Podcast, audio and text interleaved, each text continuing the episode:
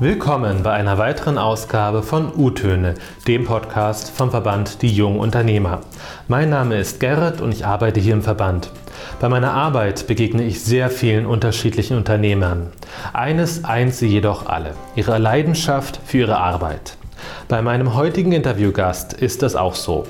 Sie ist Schokoladensommeliere und Nachfolgerin in ihrem Familienunternehmen. Ich freue mich sehr, Annette Klingelhöfer hier zu haben. Hallo Annette. Hallo Gerrit, ich freue mich auch hier zu sein. Annette, kannst du dich einfach mal ganz kurz vorstellen? Ja, ich bin Annette Klingelhöfer, 29 Jahre und komme aus Marburg, das ist in Mittelhessen, und ähm, führe seit zwei Jahren unser Familienunternehmen eine Konditorei. Unser Unternehmen hat zwei Standorte in Marburg. Wir haben ein Hauptgeschäft mit Produktion ähm, mitten in der Innenstadt und haben ein zweites Café, was noch in der Fußgängerzone ist.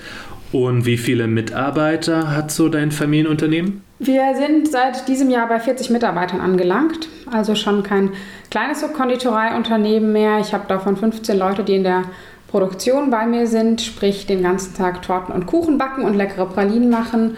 Und die restlichen Mitarbeiter verteilen sich auf Verkauf, Büro, Verpackung und Versandwesen. Mhm.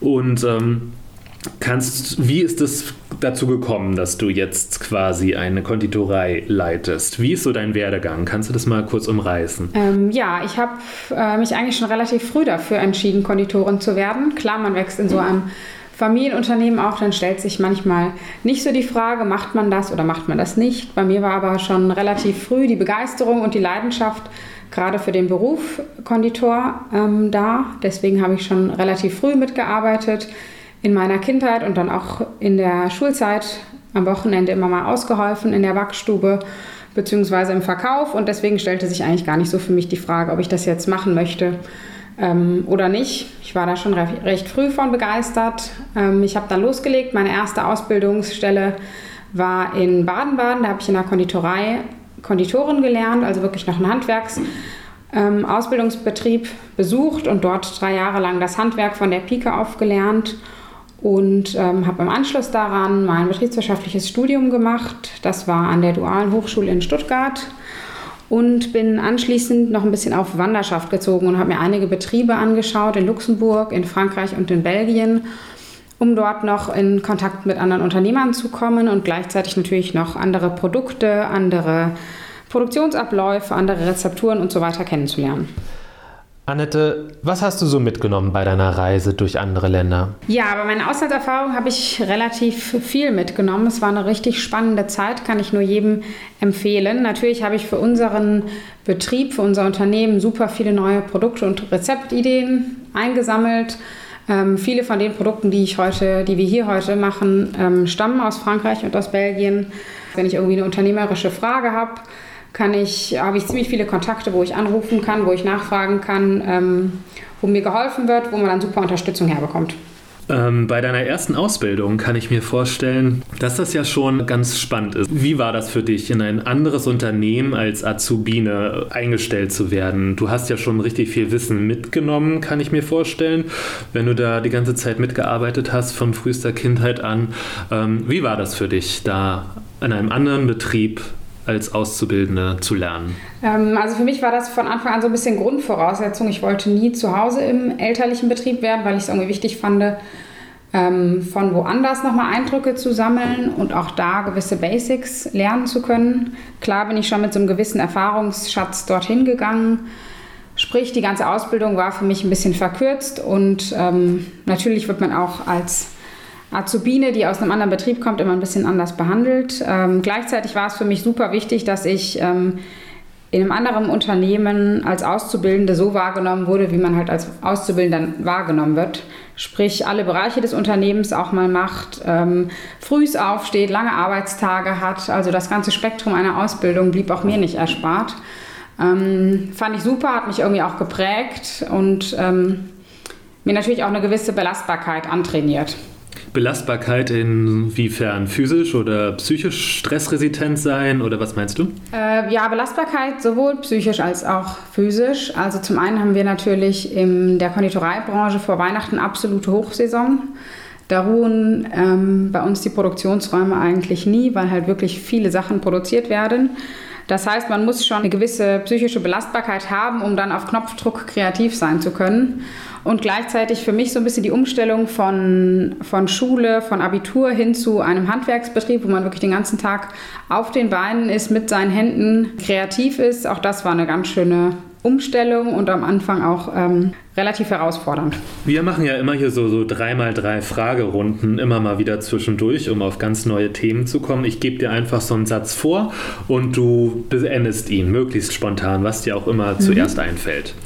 Hast du Lust darauf? Ja, klar, gerne.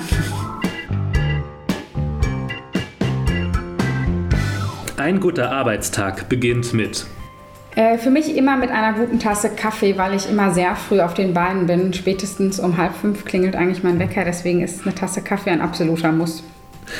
Die bislang teuerste Anschaffung meines Lebens war ähm, letztes Jahr zu Weihnachten habe ich mir eine komplett neue Schokoladenmaschine und Überzugsmaschine gegönnt. Das war eine geschäftliche Investition, weil ich jetzt Schokoladensommelier bin. Das war bisher das teuerste. Kannst du ungefähr beziffern, in welchem Bereich sowas liegt? Oder hast du, kannst, willst du nicht darüber reden? Äh, doch, in Summe 45.000 Euro. Plus Installation, also am Ende waren wir bei 50.000 Euro, aber das war das erste, die erste Investition, die ich komplett alleine getätigt habe. Mein erstes Geld habe ich verdient mit. Mit Aushilfen in unserer Backstube. Sonntagmorgens meistens. Wie war das damals? Hat dein, deine Eltern haben auch gearbeitet? Sind deine Eltern auch Konditoren oder wie ist da der Hintergrund? Äh, der Hintergrund meiner Eltern ist folgender. Mein Vater ist Konditormeister, also der ist, ähm, stammt aus der väterlichen Seite des Unternehmens, ist auch früh mit im Unternehmen eingestiegen und meine Mutter hat in Marburg Betriebswirtschaftslehre studiert und als Studentin bei uns im Café gearbeitet und so meinen Vater kennengelernt. Du hast dann quasi auch mit deinem Vater und deiner Mutter äh, dann als ausgeholfen am Sonntag. Deine Mutter sozusagen im Service und dein Vater hinten äh, in der Backstube oder wie war äh, das? Genau, ja. Also mein Vater war damals noch meistens in der Produktion tätig und meine Mutter im Verkauf bzw. im Bestellwesen. Ja, in jugendlichen Zeiten habe ich aber meistens in der äh, Backstube ausgeholfen. Du hast doch auch noch Geschwister, oder? Ja, also zu Schulzeiten war meine Schwester auch am Wochenende immer bei uns im Betrieb mit aktiv. Ähm, mittlerweile ist sie aber Juristin in Frankfurt, das heißt tatsächlich nur noch relativ selten im Unternehmen. Und für Sie kam das nie in Frage, in das äh, elterliche Familienunternehmen einzusteigen? Ähm, nein, irgendwie kam es für meine Schwester relativ früh nicht in Frage, weil sie sich relativ ähm, in relativ jungen Jahren dafür entschieden hat, Juristin werden zu wollen und dementsprechend sich nicht für den Konditorenberuf interessiert hat. Das ist interessant. Deine Schwester wusste schon sehr früh, was sie machen wollte oder vor allem, was sie auch nicht machen wollte und dir ist es ja ebenso ergangen. Ja, klar. Also ich war als kleines Kind immer mit in der Backstube und dann ist man natürlich als Jugendlicher auch immer mal im Interessenskonflikt, möchte man nicht doch noch was anderes machen. Ich habe früher unheimlich gern geschrieben, wollte eigentlich mal Journalismus studieren, ähm, habe dann aber recht schnell gemerkt, dass das begleitend zu meiner Ausbildung nicht funktionieren würde. Ja, aber wir beide waren uns relativ früh unserer Wege sicher und unser Familienunternehmen ist ja nicht allzu groß, von dem her ist es glaube ich, gut, dass es von einem geleitet wird und man den zweiten nochmal so als Berater mit an der Seite hat bei schwierigen Fragen und bei schwierigen Entscheidungen. Wie hat, äh, hast du dich mit deinem Vater abgesprochen? Hast du ja gerade erwähnt, dass äh, ihr beide Geschäftsführer oder geschäftsführend äh, im Unternehmen seid. Habt ihr euch die Bereiche aufgeteilt oder gibt es irgendwie so einen Übernahmeprozess, der vielleicht auch noch mit einem Coaching begleitet wird. Wie ist das bei euch? Ähm, genau, wir sind, würde ich sagen, mitten im Übernahmeprozess im Moment. Wir haben ein Coaching, was uns begleitet über eine Unternehmensberatung was so ein bisschen den Fokus legt auf Unternehmensführung und den Übergabeprozess zwischen meinem Vater und mir, aber auch meiner Mutter und mir, weil ihr natürlich auch einige Mitarbeiter unterstehen. Wir haben es von der Geschäftsführung so geregelt, als ich ins Unternehmen eingestiegen bin, haben wir eine GmbH gegründet, in die ich dann mit als Geschäftsführer gleich eingestiegen bin und als Gesellschafter und übergeben jetzt die Unternehmensteile in den nächsten fünf Jahren.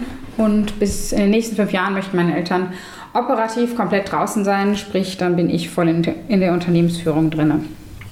Operativ vollkommen draußen bedeutet aber nicht, dass Sie trotzdem noch weiter mit dem Familienunternehmen arbeiten, oder wie ist genau, das? also Sie möchten nicht mehr so stark in den täglichen Ablauf, in die täglichen Fragestellungen einbezogen werden, aber ich denke, für wichtige Fragen und bedeutende Entscheidungen kann ich sie dann immer noch zu Rate ziehen. Wie fühlst du dich äh, bereit für die vollständige Übernahme? Ähm, hat dir das Coaching viel geholfen? Wie war das? Ähm, ja, also ich gehe immer noch zum Coaching. Wir haben das zweimal im Jahr, dass wir uns mit unserem Coach zusammensetzen und gewisse Punkte besprechen, gucken, ob alle ihre Zielplanungen eingehalten haben und so weiter. Ich finde das begleitend sehr, sehr wichtig.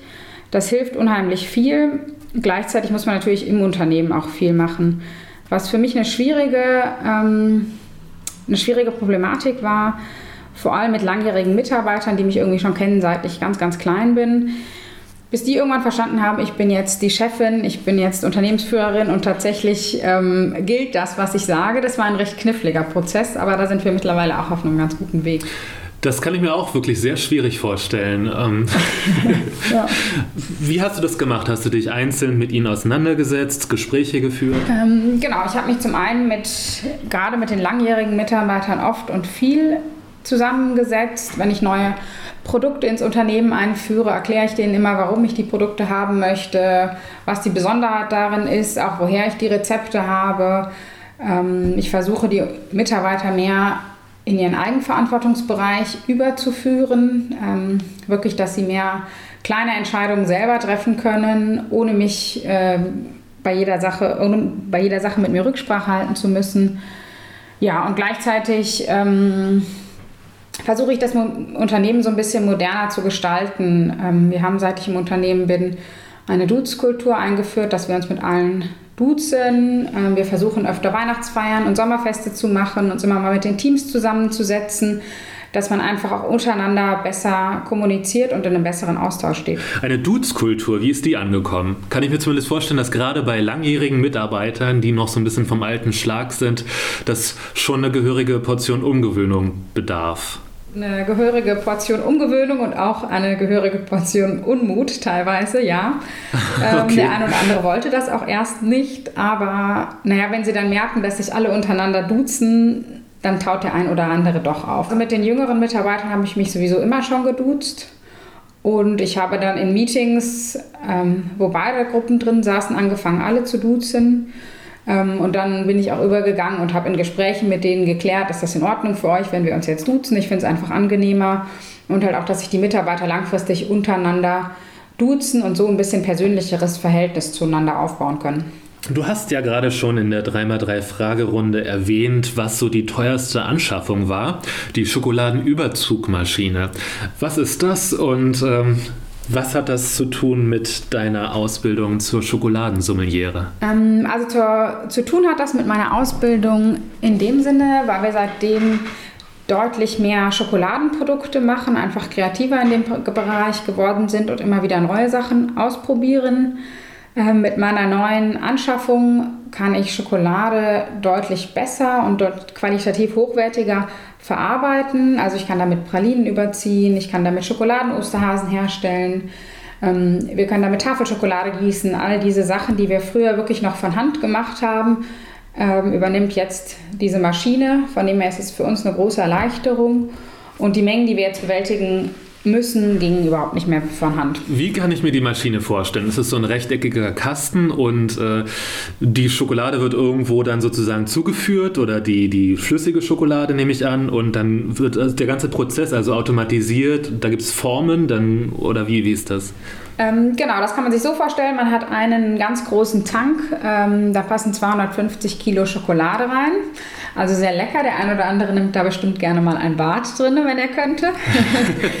genau, und in der Schokoladenüberzugsmaschine kommt die wird die Schokolade temperiert, das heißt in ihre Form gebracht, wo sie dann später, wenn sie auskühlt, ähm, glänzt und diesen schönen Bruch hat, wie man das von guter Schokolade kennt.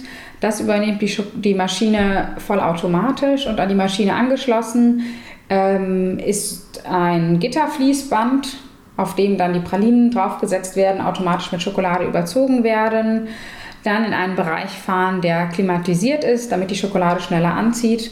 Und im letzten Schritt werden sie noch von Hand ausdekoriert. Ähm, das ist uns wichtig. Wir sind ja Handwerksunternehmen, deswegen muss irgendwie an einer Stelle noch Hand angelegt werden. Deswegen werden unsere Pralinen auch alle noch von Hand ausdekoriert. Die Schokoladensommeliere-Ausbildung, ähm, das bist du ja seit letztem Sommer, habe ich gelesen. Wie bist du darauf gekommen, diese Ausbildung zu machen und vor allem, wie, wie läuft diese Ausbildung ab? Der Fokus meiner Ausbildung war das Thema Schokolade und Schokolade an sich reizt mich schon seit super vielen Jahren. Ich habe während meiner Ausbildung und auch während meiner Wanderschaft sehr, sehr viel mit Schokolade gearbeitet und auch an europaweiten Wettbewerben teilgenommen, wo immer das Thema Schokolade im Vordergrund stand.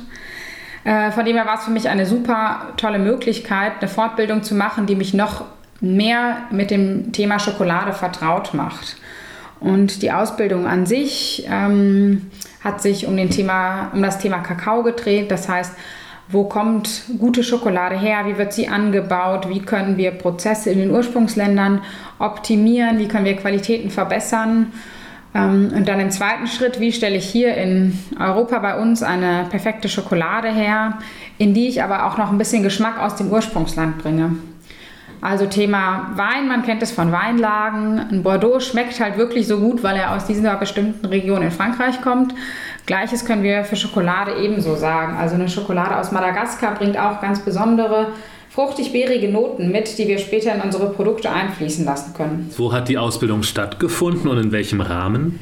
Äh, die Ausbildung hat hier in Deutschland stattgefunden. Äh, die war berufsbegleitend immer in so Module aufgebaut, ähm, in denen man sich mit den verschiedenen Themenbereichen auseinandergesetzt hat. Da waren aber auch Blöcke dabei, wo man wirklich ganz kreativ tätig war. Ähm, Thema Food Pairing. Wir haben mehrere Tage lang einfach verschiedene Kakaosorten probiert, daraus Schokoladen hergestellt und die dann versucht mit besonderen Zutaten zu kombinieren. Da sind dann auch mal irgendwelche Mischungen rausgekommen, wie eine Milchschokolade mit, mit Ziegenkäse und Thymian, was irgendwie super zusammenschmeckt, oder auch eine ganz dunkle Rauchschokolade aus Indonesien, die man mit einem knusprigen Bacon kombinieren kann.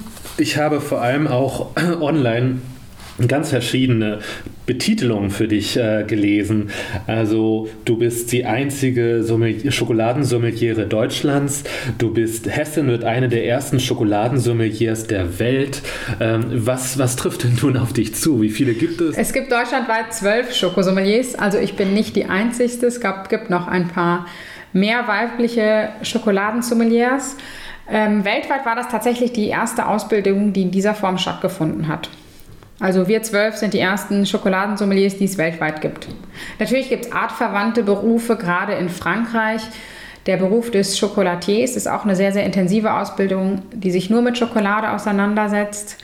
Aber den Titel Schokoladensommelier gibt es halt weltweit nur so in Deutschland. Aber du warst wahrscheinlich die Einzige aus Hessen, deswegen trifft diese Zeile dann doch zu. Genau, ich war die Einzige aus Hessen, deswegen stimmt das tatsächlich, ja. Okay. Äh, auf Instagram kann man dir ja auch folgen unter sommelier-du-chocolat. Und da habe ich auch gelesen, äh, die Klingelhöfer Schokolade. Ist, die, ist das jetzt ein neues Produkt, das im Zuge deiner Ausbildung dass du die auf den Markt gebracht hast? Genau, die haben wir äh, relativ neu seit Oktober letzten Jahres mit im Sortiment. Äh, ist auf meiner Idee gewachsen, ist eine Schokolade, die aus vier verschiedenen Ursprungs-Kakaosorten besteht und dadurch ganz besondere Aromen hat. Also da sind Kakaobohnen aus Madagaskar, aus Peru, aus der Dominikanischen Republik und aus Mexiko mit drin. Und äh, das Besondere daran für mich ist vor allem, auf einer der Kakaoplantagen auf Madagaskar war ich vor zwei Jahren gewesen. Das heißt, ich habe einen Teil unserer Kakaobauern dort vor Ort besucht und jetzt im Sommer fliege ich nach Peru, um eine andere Kakaoplantage zu besuchen, von der wir wiederum andere Kakaosorten bekommen. Also die Rückverfolgbarkeit, die, den Kontakt zum Bauern vor Ort, so ein bisschen das Wissen, was vor Ort gemacht wird, ähm, auch das kann ich so ein bisschen mit in diese Schokolade einfließen lassen. Klingt gut. Ähm, um ehrlich zu sein, ich bin auch super neugierig, wie deine äh, Schokolade schmeckt. Ähm, für alle anderen, die jetzt neugierig geworden sind, wie kann man denn, wie können die äh, an deine Schokolade kommen? Müssen die jetzt nach Marburg fahren? Ähm, nein, die müssen nicht bis nach Marburg fahren. Ich gründe parallel gerade ein Zweitunternehmen, was auch unter dem Namen Sommelier du Chocolat gegründet wird. Deswegen heiße ich auf Instagram so. Und ich möchte im Herbst online gehen und einen Online-Shop bis dahin haben, auf, in dem ich reine Schokoladen und Schokoladenprodukte vertreiben möchte. Dann immer mit dem Hintergrund besonders hochwertige Schokoladen, besondere Geschmackskombinationen, ausgefallene Kollektionen und ab Herbst kann dann jeder meine Schokolade auch online kaufen. Bis dahin kann man mir auch gerne eine Mail schicken und ich schicke die so zu, aber ab Herbst steht der Online-Shop. Okay, und äh, damit kommen wir auch schon zu unserer nächsten 3x3 Fragerunde. Bist du bereit? Ja, ich bin bereit.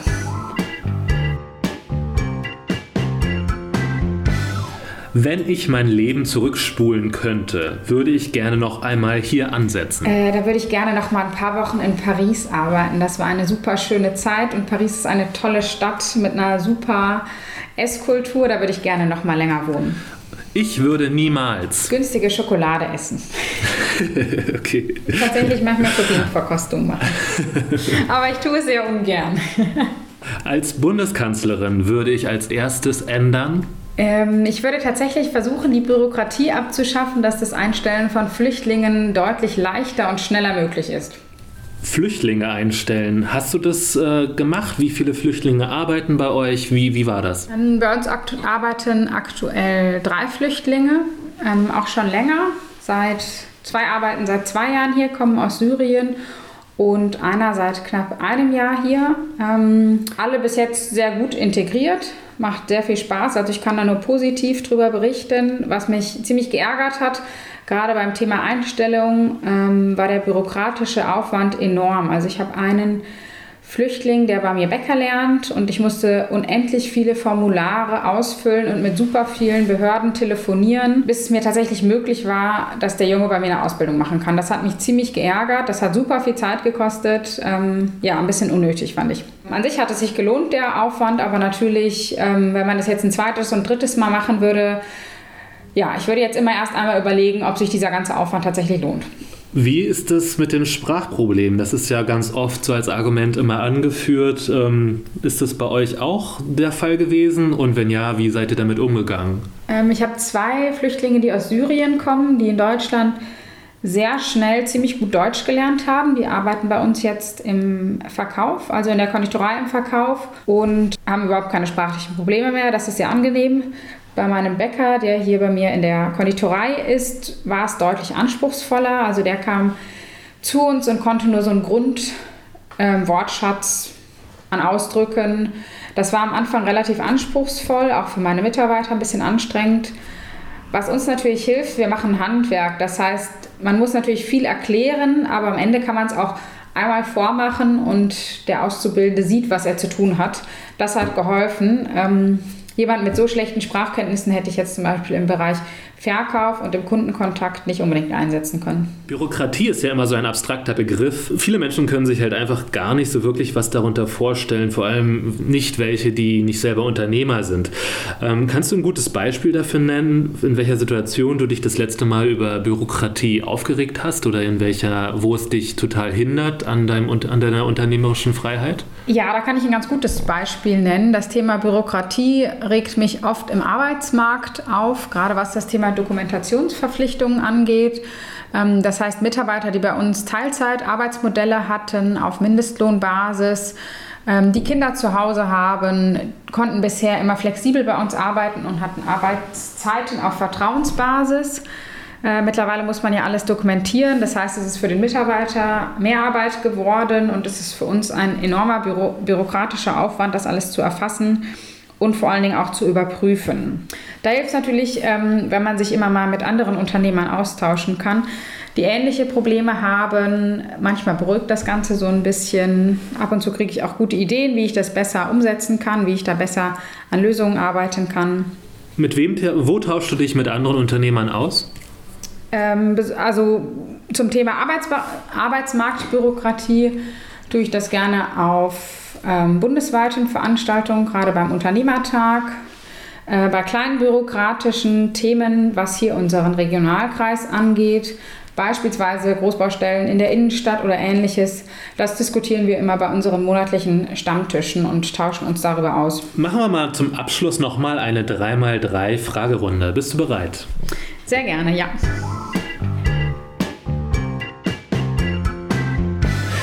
Meine beste Eigenschaft ist äh, Leidenschaft für meinen Beruf.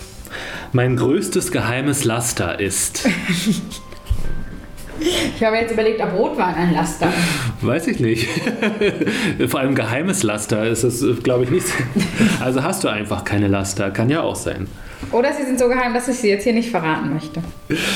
Ähm, all die Veganer, finde ich. Ähm, ich bin selber Vegetarier und kann die Idee des Veganismus nachvollziehen. Ich kann sie kulinarisch überhaupt nicht verstehen, weil ich kaum vegane Produkte, gerade im Bereich Konditorei, kenne, die gut schmecken. Deswegen machen wir auch keine veganen Produkte. Klare Entscheidung für den Geschmack, würde ich sagen. Annette, wir sind am Ende unseres Interviews angekommen. Vielen Dank, dass du die Zeit genommen hast für unseren Podcast. Sehr gerne, hat mir Spaß gemacht. Wenn ihr jetzt Lust bekommen habt, mehr über die einzige Schokoladensommeliere der Welt aus Hessen zu erfahren, ich habe Annettes Mailadresse in die Show Notes getan. Dort findet ihr auch einen Link zu ihrem Familienunternehmen und natürlich auch zu ihrem Instagram-Kanal. Informationen zu unserem Verband findest du dort ebenso wie meine Mailadresse, falls du Feedback loswerden willst oder Anregungen zu U-Töne hast. Ich hoffe, es hat dir gefallen. Falls ja, dann gerne eine gute Bewertung dalassen und unseren Podcast abonnieren. Bis zum nächsten Mal bei U-Töne, dem Podcast von die jungen Unternehmer.